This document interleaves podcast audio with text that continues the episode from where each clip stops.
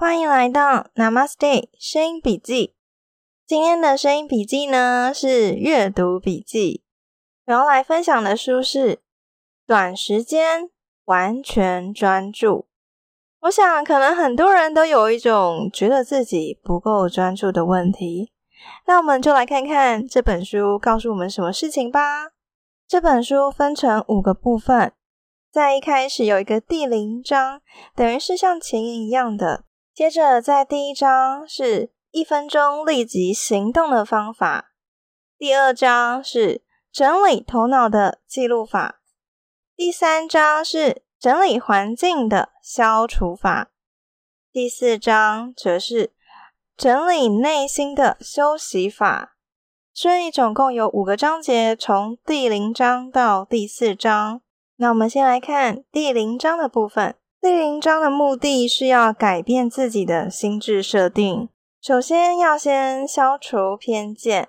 他提出有两个偏见，第一个是发挥专注力很困难，第二个是注意力会散乱，是因为有很多复杂的因素干扰。那为什么这是偏见呢？作者佐佐木正吾，他觉得呢，其实专注力无法发挥是一个很单纯的事情。好，我们试看看，仔细感受一分钟的长度，试着什么都不做，深呼吸一分钟，一分钟就好了。可能有人会觉得，哈，我赶快做事情了，浪费时间做什么深呼吸？可是你去感受看看，你会发现，其实一分钟没有很短，还蛮长的感觉。但假如你点开社群媒体，你开始看影片，十五分钟、二十分钟、三十五分钟就这样溜走了。所以他在这里提出一个方法，在做事之前，先让自己专注的深呼吸一分钟，然后。下定决心，接下来要做什么事情？其他事情都不做，就只专注在一件事情上。接着，作者想要断除大家所有的偏见，你得要相信自己可以有专注力，去累积一些小小的成就感。有的人会说：“我天生就是三分钟热度，我就是无法持之以恒。”但是，假如他天生真的就无法持之以恒，那他应该什么事情都做不好才对呀。所以，其实主要是对自己的偏见太深了。作者提出了一个有趣的心理实验：实验者对参与实验的人要求，等一下，请想出五个你认为可以发挥专注力的方法，把它写下来。好，他要求的是五个。那么。这实验者的每个人呢，都写出了五个左右的方法。接着，另外找一批人，告诉他们：等一下，请你们想出十二个认为可以发挥专注力的方法，然后把它写下来。有发现吗？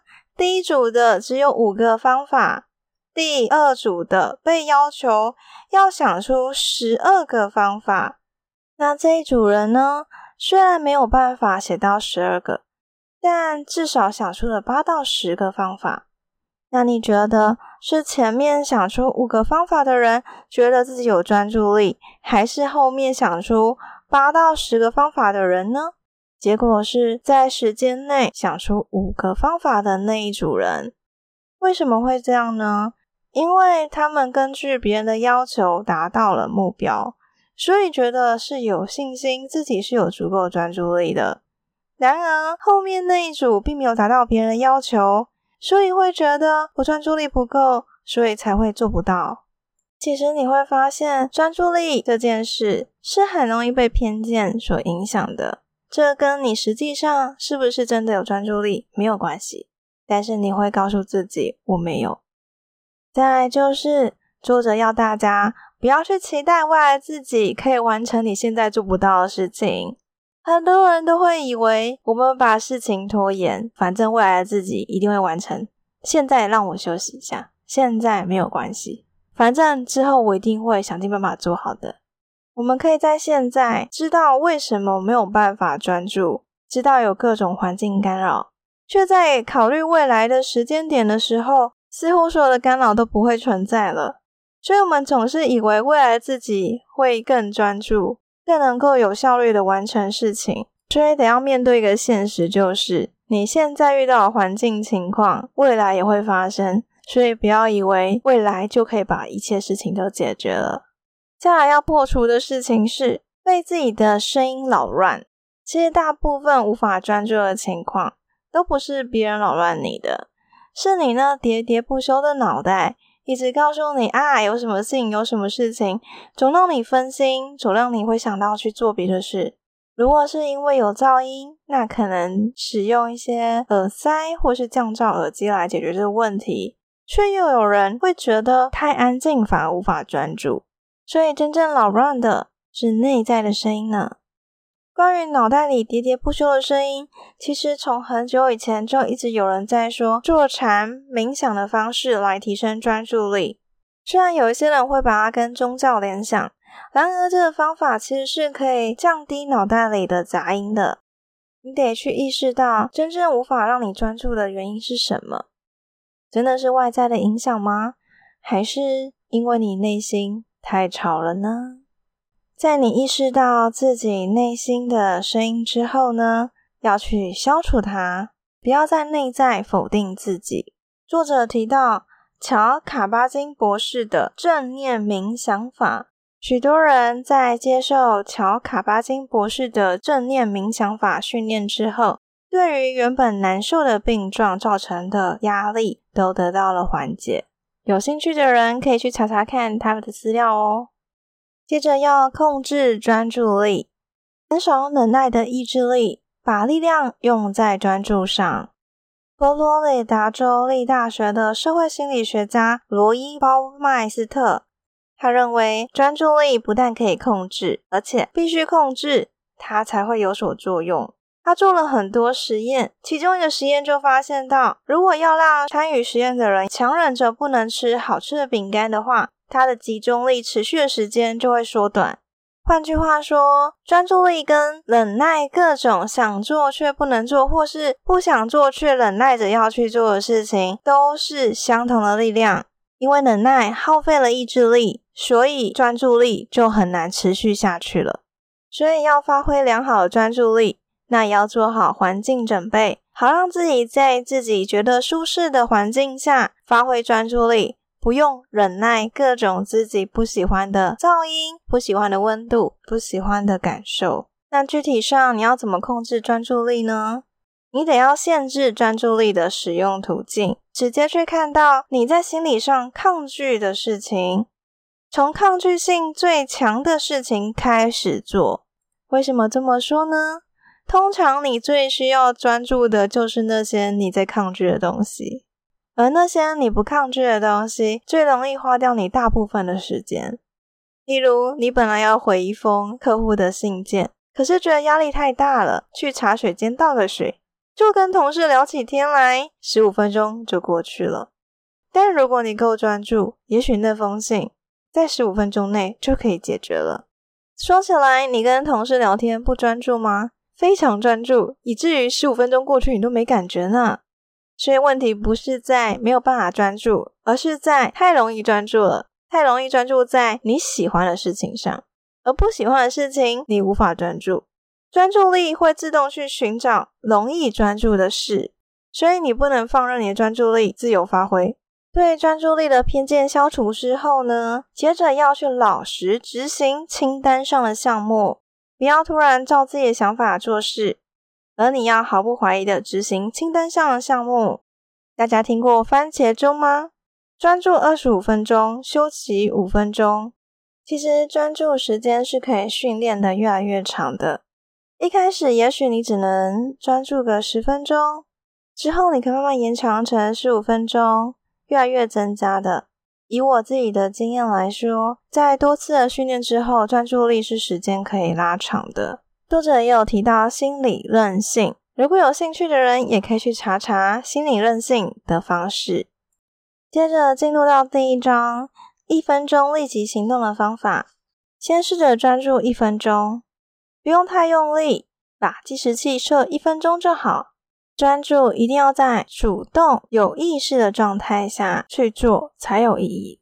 作者提出一个方法是，你要对自己的宣告写在纸上，告诉自己要专注，而不是在社群媒体上之类的，不用在上面写啦，也没有人去介意你到底有没有专注这件事情。我想这就是一种仪式感吧，要开始喽的那种感觉，开始专注了。有一种心智训练叫做残像心智训练，那它是使用卡片去训练专注力，透过一些红、绿色、黄、蓝色出现，设计图形，让人很自然去凝视卡片中的一点，那它会产生残像对比色的关系，持续凝视一点，时间越长，残像存留时间就越久。它原理就是要用凝视去锻炼脑部的肌力，让专注力在短时间内提升。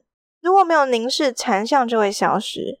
这个训练可以让短期记忆力暂时的提升。听同样的音乐也是一个方法，它可以遮断其他噪音，也是发现专注中断的指标。因为当你在专注的时候，你不会听到音乐的感觉。当你专注停止，你才会听到原来有播放音乐。如果你有设定同样的条件，在适应和习惯上不用花力气，也会比较容易专注。若能自己设定截止期限，那么你就会努力去达到那个期限。而你做到了之后呢，就会觉得下一次也可以完成。以我现在每天画一张图来说，就是每天设定一个截止期限。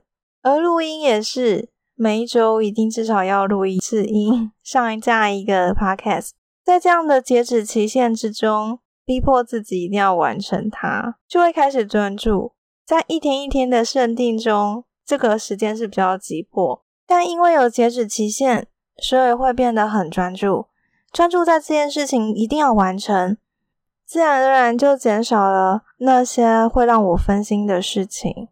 而且每一次专注的完成事情之后呢，就会开始觉得下一次也可以这么专注的完成。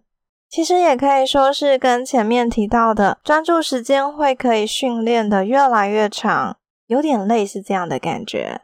如果你一次完成了，下一次能够达到的几率是提高的，因为这是可以锻炼来的哦。专注可以养成习惯，偷懒也可以。所以，看你想要的是什么样的习惯，累积成了什么样的结果。你也可以在显眼处贴上字条，上面列出应做的事项。在很有名的心理实验——棉花糖实验中，也会显示出一件事：如果把你的眼睛离开那个目标的棉花糖，你可以分散那个注意力，就可以分散对食欲的注意力了。所以，很多要忍着不吃棉花糖的小孩，是选择不看棉花糖的，避开看到棉花糖。因为人们呢，很难看到某样东西，却不被它吸引的。在前面讲到专注一分钟，接着你进步了之后，可以去试着专注两分钟。威廉·詹姆士曾经提出意识流的概念，曾经和朋友聊到专注力的问题。做事情的安排、时间管理等等，谈的时候提到番茄钟，但也讲到说，其实他会比较偏向意识流，也就是在你已经做了很顺的时间里头，是没有感觉到时间存在的，就这样一直做下去。作者提到意识流，其实是要说，你得内省一下自己的意识流动。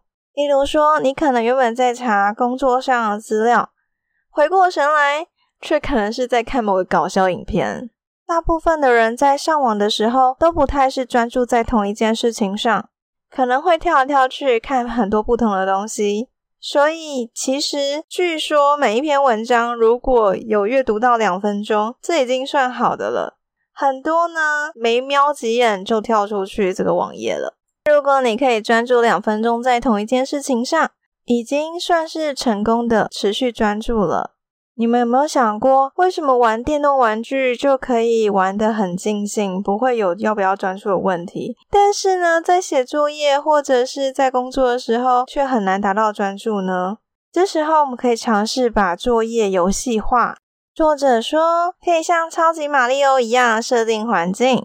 第一个，限制时间；第二个，做得好的话，以音乐或视觉意象来通知。第三个，失败也不要责备。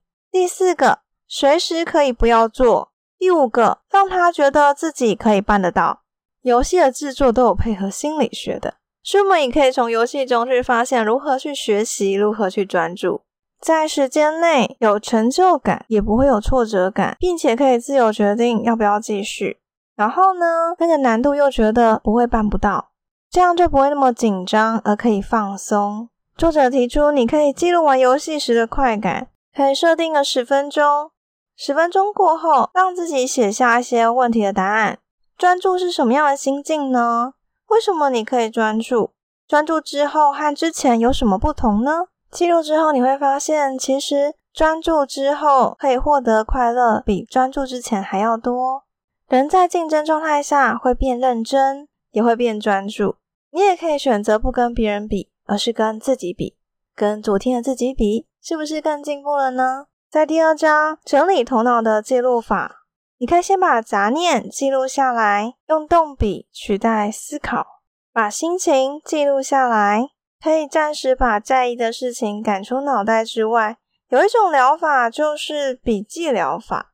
当你记录下来，你知道你要去面对它了，然后呢，你可以专注在你应要专注的事情上。反正你已经记下来了嘛，之后再处理就好喽。你也可以使用代办清单。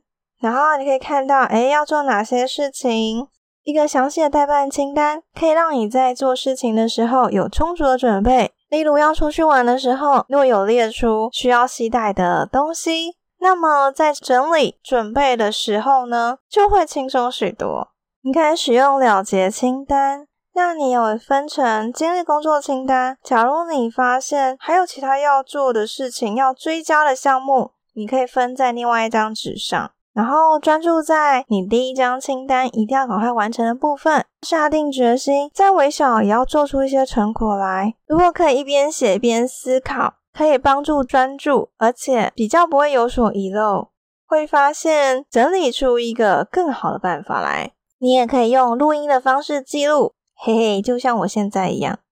作者还建议可以写回顾记录来做修正，例如两到三小时，或者是一周。但一周时间有点长了，所以他会建议大概两到三小时就回顾一次，检查一下自己是不是在状态上。你可以设个闹钟提醒，哎，我现在在干嘛？然后有什么感想跟感觉，去做个简单的评论，就可以成为一种日记了。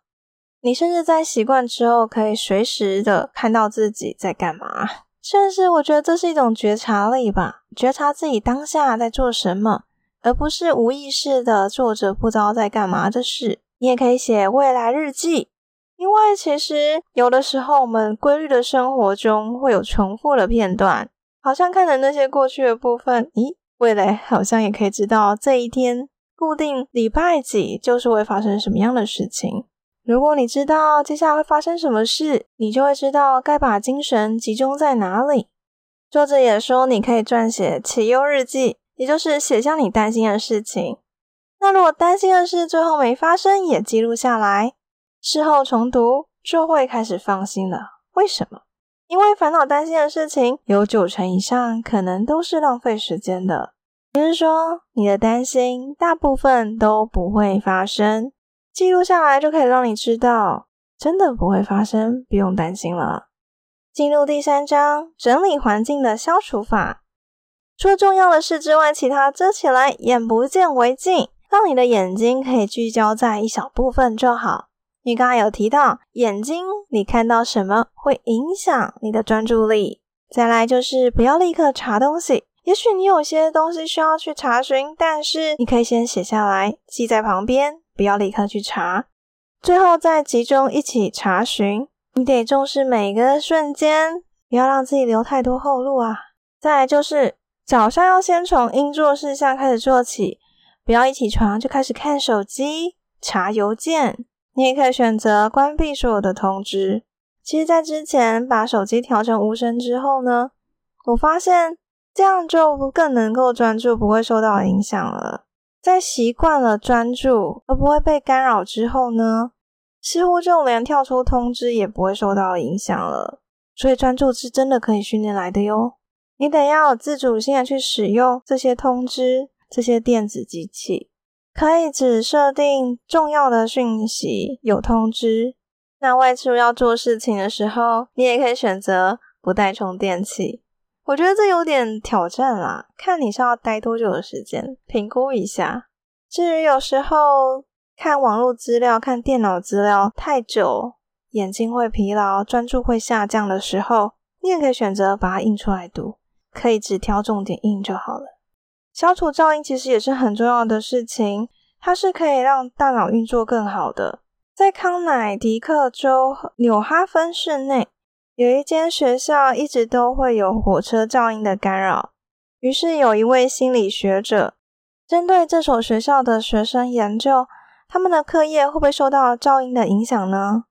那么，他也找了另外一间水准跟父母亲的经济条件差不多的学校来做一个对照组，发现噪音的确会对学生的课业有不良的影响。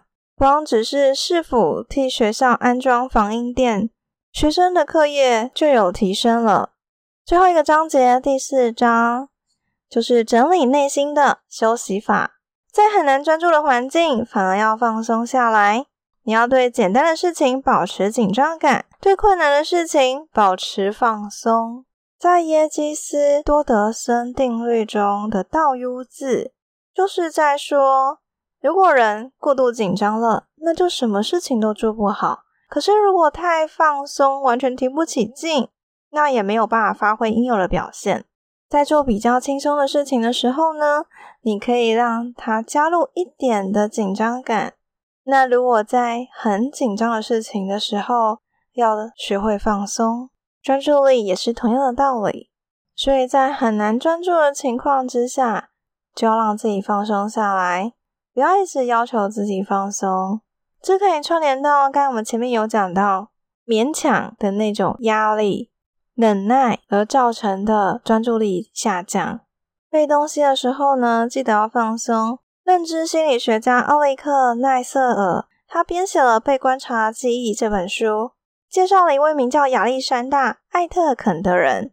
他是一个认真的数学家，也是一个记忆力很好的人。艾特肯教授呢，觉得如果越不对记忆的对象感到兴趣，就越难记得起来。